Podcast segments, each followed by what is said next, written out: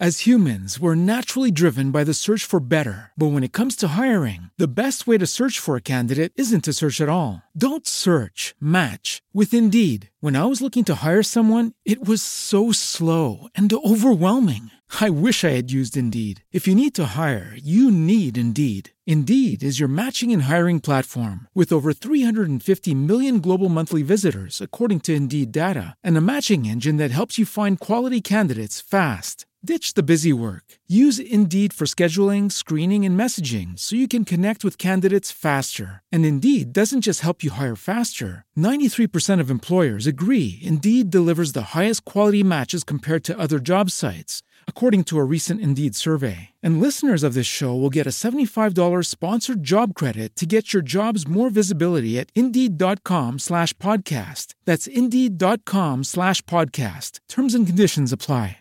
Olá, pessoal. Eu sou a Melanie. E eu sou a Thaís. E esse é o Fashion Insights Podcast. Em mais um novo New Insights para vocês.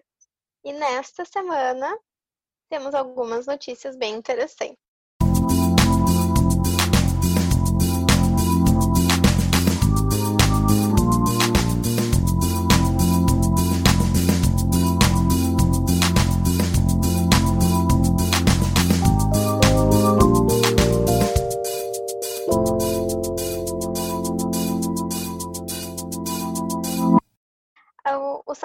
Fashion Week celebra 25 anos com edição digital nesta semana, entre os dias 4 e 8 de novembro, instituiu um alinhamento com as demandas que surgiram do grupo de modelos e profissionais pretos na moda BR, que todas as marcas que façam parte do line-up do evento serão obrigadas a ter no mínimo 50% dos seus castings compostos por negros, afrodescendentes, indígenas e ou asiáticos. É o primeiro evento de moda do mundo a tomar tal decisão, que já é histórica. Isso deve influenciar outros eventos, assim a gente espera. A decisão já vale para essa temporada. Abre aspas, é um ato corajoso, importante e não fizemos nada menos do que deveríamos fazer. Havia expectativas do mercado para essas mudanças, porque o São Paulo Fashion Week tem essa influência. Não podemos fazer leis, mas podemos criar regras, disse Paulo Borges, fundador e diretor criativo do São Paulo Fashion Week, ao, ao FFW. A organização do evento já vinha nos últimos meses discutindo com profissionais envolvidos nos desfiles as necessidades de mudanças mais efetivas que já eram esperadas pela sociedade. Essa é uma notícia que saiu na FFW. E é interessante que a gente já vem tratado, tratando sobre o tema há um tempo, né? Com o negócio do Blackout Tuesday, o episódio que a gente fez com a, com a Desirê também sobre protagonismo negro. E porque a gente está num país que mais de 50% das pessoas não se identificam como brancas, né? Então, é, a gente comemora, mas assim, demora, meio que demorou para acontecer, porque a gente sabe que outros países também têm uma, uh, uma cota e tem políticas de afirmação para que uh, pessoas de variedade étnica participem né, nos desfiles, mas que no Brasil, que é um país que é tão que é tão rico culturalmente, assim, meio que demorou também, né? Sim, eu acho que é um, um pequeno passo buscando essa diversidade. A gente já vê em algumas empresas trabalhando em prol disso, né? Uh, a gente até fez um levantamento no episódio com o Desirê da quantidade de negros que, no mercado de trabalho em comparativo com a quantidade de negros uh, na sociedade hoje em dia e é absurdo assim o quanto a diferença que isso representa no nosso mercado de trabalho, enquanto a, a sociedade branca ainda é mais ainda é mais predominante, assim. A gente viu também, tipo, iniciativas vindas, por exemplo, a Magazine Luiza, que lançou um trainee somente para pessoas negras, para estar tá lidando com esse problema que eles mesmos têm dentro da empresa deles. Como eles mesmos falaram, eles eles viram que aquilo era um problema deles, que eles estavam falhando naquele, naquele, naquele aspecto, e eles lançaram uma campanha para estar tá corrigindo esses erros de forma mais efetiva. Então, eu acredito até que daqui para frente a gente vai ver mais ações parecidas com essas e cada vez mais englobando o mundo da moda, né?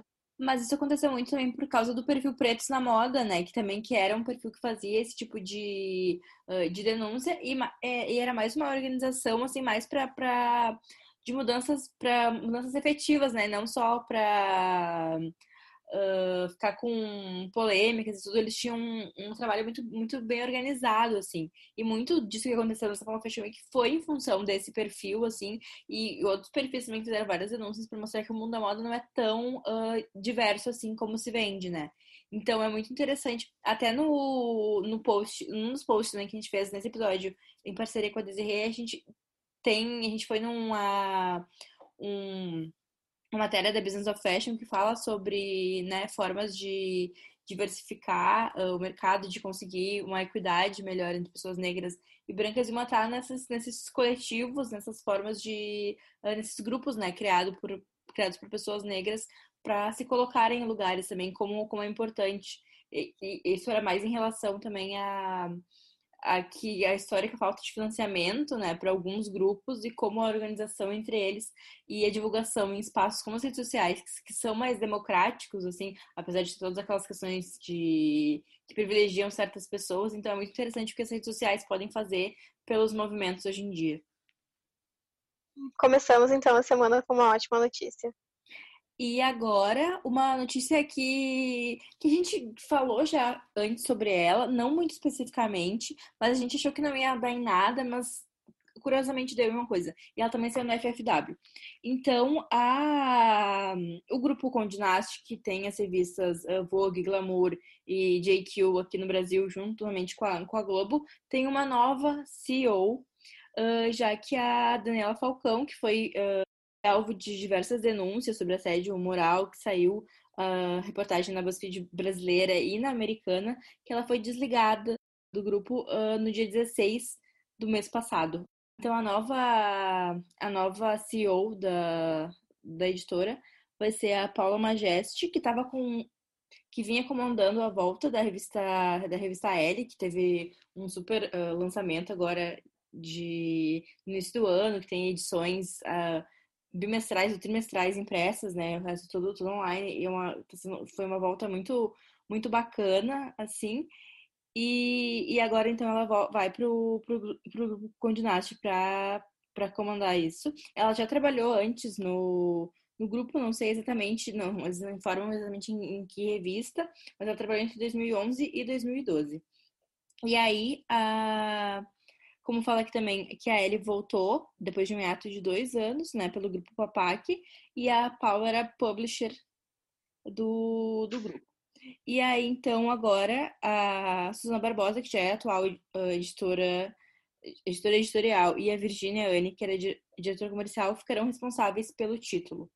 Então, é muito bacana essa uma pessoa que já trabalhou, que tem super experiência, que comandou um projeto tão legal como a volta da Ellie, e a gente fica chateada assim, por toda por tudo como aconteceu, por não ser só uma, uma troca de, de pessoas de lugar, mas pelo fato da, das não serem tão pesadas, né, contra, contra Daniel Falcão e terem aparecido em, em, diversos lugares. A gente sabe que, que tem muito. Acho que o, o Diabo Veste Prada construiu muito no imaginário essa ideia de que é muito complicado viver no mundo editorial de moda, né? Mas parece que, que, que a gente sabe, claro, que foi inspirado no livro da, de uma moça que trabalhou realmente com a Anna Wintour, foi a inspiração.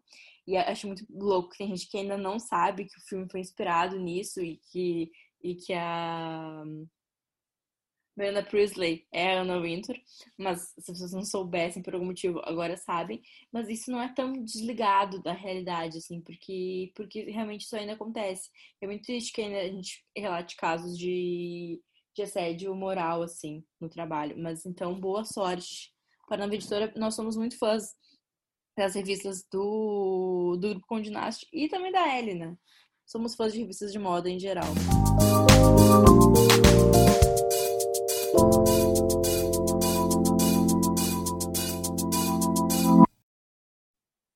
como terceira notícia, uh, foi inclusive na semana passada, é aquele clássico caso que a gente termina de fazer um New Insights e sai uma notícia bombástica na semana. Mas vamos lá. A primeira compra do grupo carioca de moda Soma, que em julho levantou 1,8 bilhões de reais em uma IPO, oferta pública inicial de ações, que colocou na bolsa suas marcas Animale, Farm, Cris Barros, Maria Filó é a NV, da blogueira campineira Nativosa. Os últimos detalhes de um memorando de entendimentos ao qual Folha teve acesso foram fechados na última sexta-feira, dia 23. Quer dizer, na outra sexta-feira. E consistem no pagamento de dinheiro e ações transferidos para os empresários Nathalie Vosa e Antônio Junqueira. O valor foi estipulado em 210 milhões de reais. Conhecida como NV, by Nativosa, a etiqueta foi fundada em 2010 e atinge um público feminino jovem, adepto de tendências e tem um ticket médio um tanto quanto alto, que vai de R$ 138 para uma camiseta e R$ 3.798 para uma calça de couro, por exemplo. O faturamento da NV, que é essencialmente focado em vendas no e-commerce em plataformas de redes sociais, foi de 100 milhões em 2019. Nesse ano, acredite-se que a, a marca de roupa pretende faturar 170 milhões. O valor foi alcançado com apenas cinco lojas físicas e uma estratégia online agressiva. Eu acho uh, interessante uh, ponderar sobre, sobre esse caso. Hoje, hoje é um dos insights com mais comentários que já existiu. Uh, mas que, que surgiu todo um, um movimento de, de reclamação né, contra o grupo Soma, muito em questão da, da, da, orientação política, assim, dessa influencer e, e dona da marca. E acho que é difícil a gente não falar sobre isso porque apareceu em, em vários lugares, né? Mas então procurem saber, está, está por aí, mas eu, eu acho que, que a marca vai voltar atrás. E, e, que uma coisa que a gente tinha comentado, que, a, que provavelmente a Soma fez isso muito em função da influência dela na internet, né, Mel? E, e é diferente das marcas. E eu acho que também acho que a partir de agora vão ser dois momentos, né? Tipo, era muito NV by Nativosa, que era 100% atrelado à persona dela. Por isso que a, as afirmações dela foram tão polêmicas. Uh, agora sendo NV como parte de Soma, né? Porque a NV vai não querer desvincular a nativosa, porque ela vai continuar sendo a persona e a imagem da marca. Mas vai ser uma, um tom de voz muito mais corporativo do que, de fato, uma opinião política tão pessoal. Então, a gente, a gente pretende até ver essa mudança, né? A gente espera que, que ocorra. E também acho bem interessante que não só essa polêmica, como também tiveram outras polêmicas sobre a questão dos conglomerados de luxo, que inclusive nós já falamos em um dos nossos primeiros episódios aí, que é contra essa, essa onda que tem dos gigantes irem comprando cada vez mais empresas, né?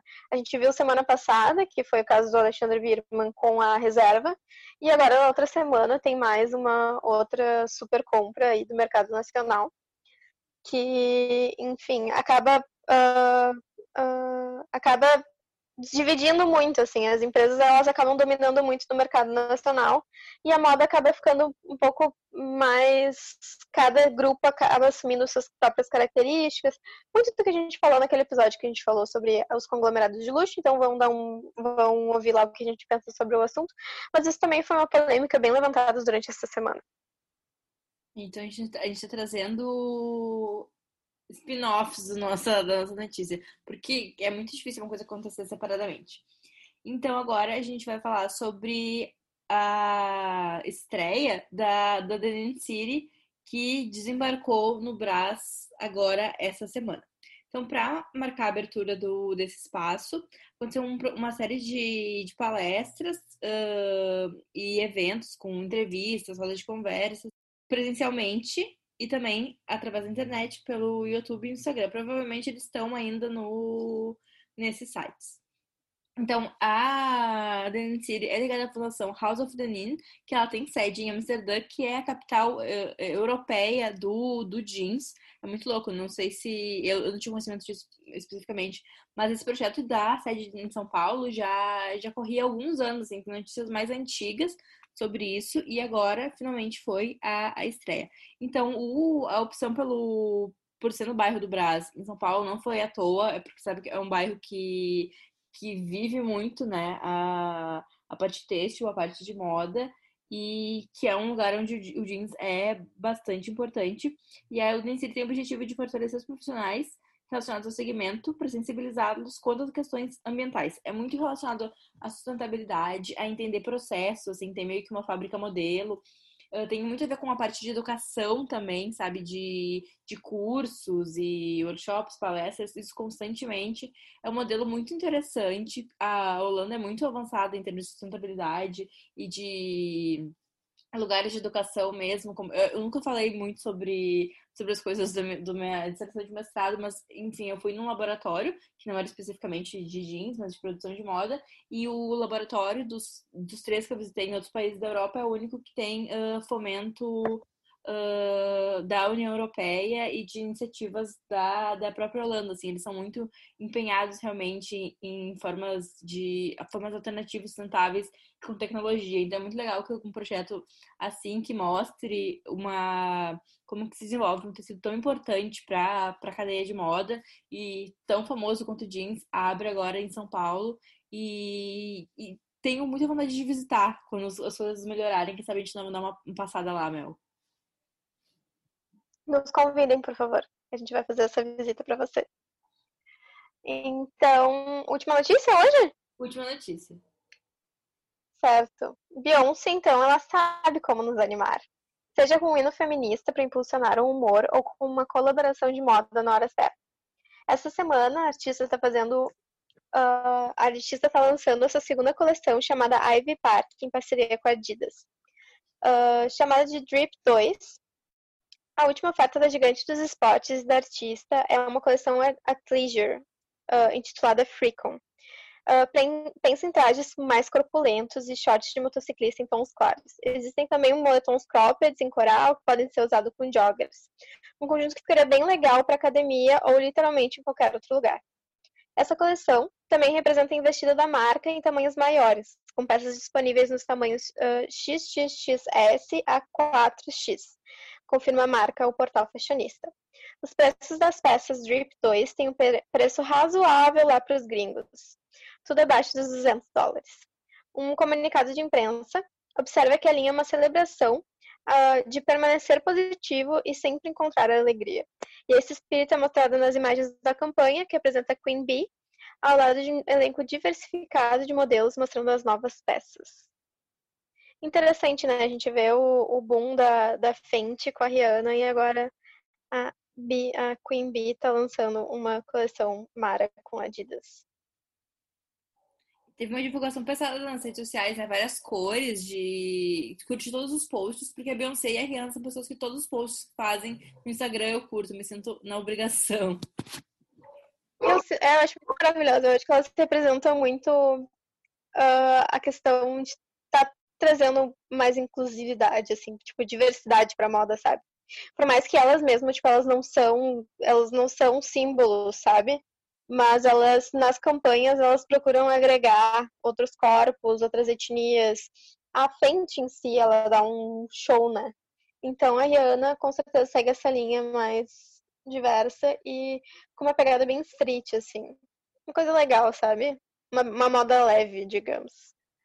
Sim, são pessoas que sempre endossamos aqui neste, neste perfil. A frente, tanto a, a Beauty com várias cores de, de base, corretivo e tudo, tanto, tanto a Savage, que, que é a linha de lingerie, agora para homens também com corpos diversos, porque as marcas vendem para vários tipos de pessoas, né? Então é, é estranho ver sempre as mesmas pessoas nos mesmos lugares. E parece que as pessoas, quando fazem parte de minorias, aí elas se atentam mais para isso do que quando a pessoa é só parte de maiorias absolutas, assim, que nunca vai se atentar para a diversidade. É, eu acho que é isso, pessoal, para essa semana, né? Isso, então, até quinta-feira, com um episódio legal, com uma convidada legal. E a gente adianta o tema já? Ah, eu acho que vamos, vamos deixar de surpresa essa semana, sabe? Mas temos uma convidada bem especial, vocês vão gostar. E, por favor, nos sigam nas redes sociais, é Fashion Insights BR, no Instagram, no LinkedIn e no Medium. Uh, nos sigam no Spotify, caso vocês ainda não tenham nos seguido, por favor. E é isso. Tenham uma boa semana. Boa semana, espero que a gente tenha informado bem vocês. Até quinta-feira. Até.